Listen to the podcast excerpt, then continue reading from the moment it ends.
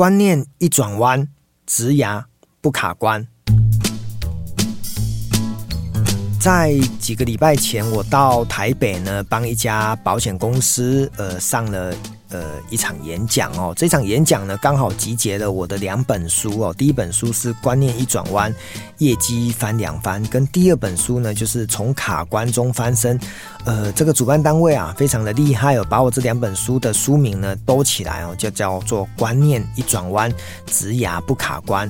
那他希望能够分享给很多的年轻人哦，在工作当中，呃，能够不卡关。那因为呢，保险公司多数呢都是做保险业。务嘛，所以他希望能够让更多的业务呢，充满了热情，充满了斗志，能够让他们的业绩能够提升嘛。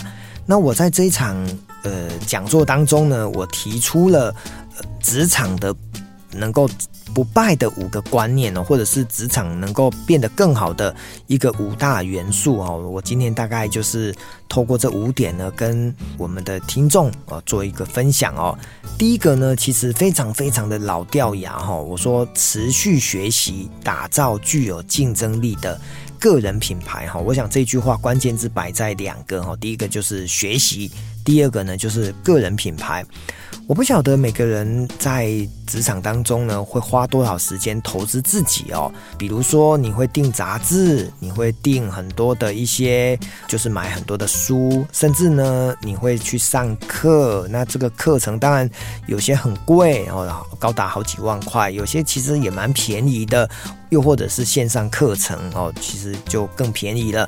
但是呢，如果你能够持续学习，你的整个职场的竞争力呢，才不会被淘汰。所以，个人的品牌能够因为你的学习呢，含金量就能够提高。我觉得这是很重要的哈。所以，职场不败，第一个就是要持续学习，然后打造有竞争力的个人品牌。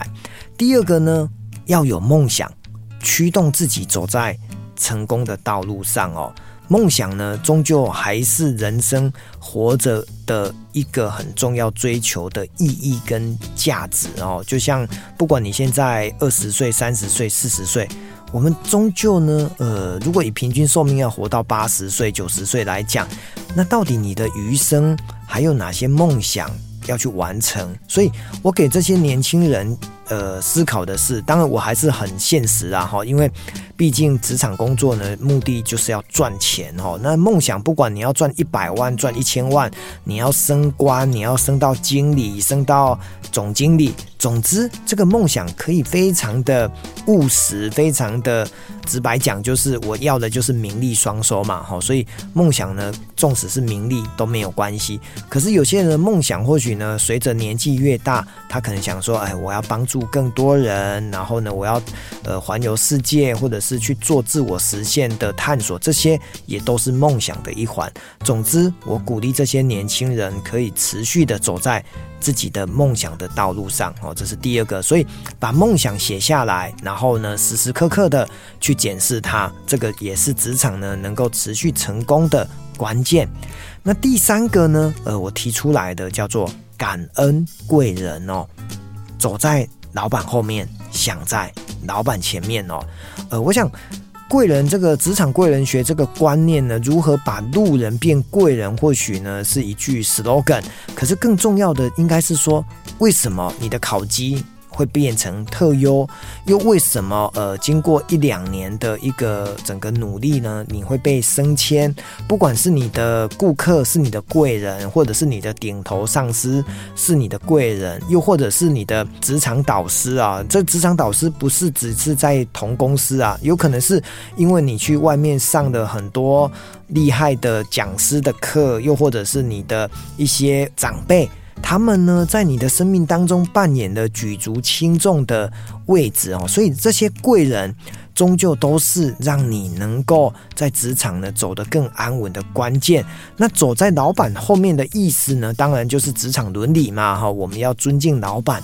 想在老板前面呢，就是你要帮老板分劳解忧哈，因为我想老板能够呃信任你、喜欢你，甚至给你更多的权利、更多的舞台、更多的福利，就是因为你把老板的事当自己的事在看待哈。那当然你要跟对老板哦，老板的品性啊、老板的行为啊，还有老板的风格啊、风范啊，是不是为你所信赖跟信仰？哦，如果是的话，那你就好好跟他学，所以走在他后面，尊敬他，想在他前面帮助他。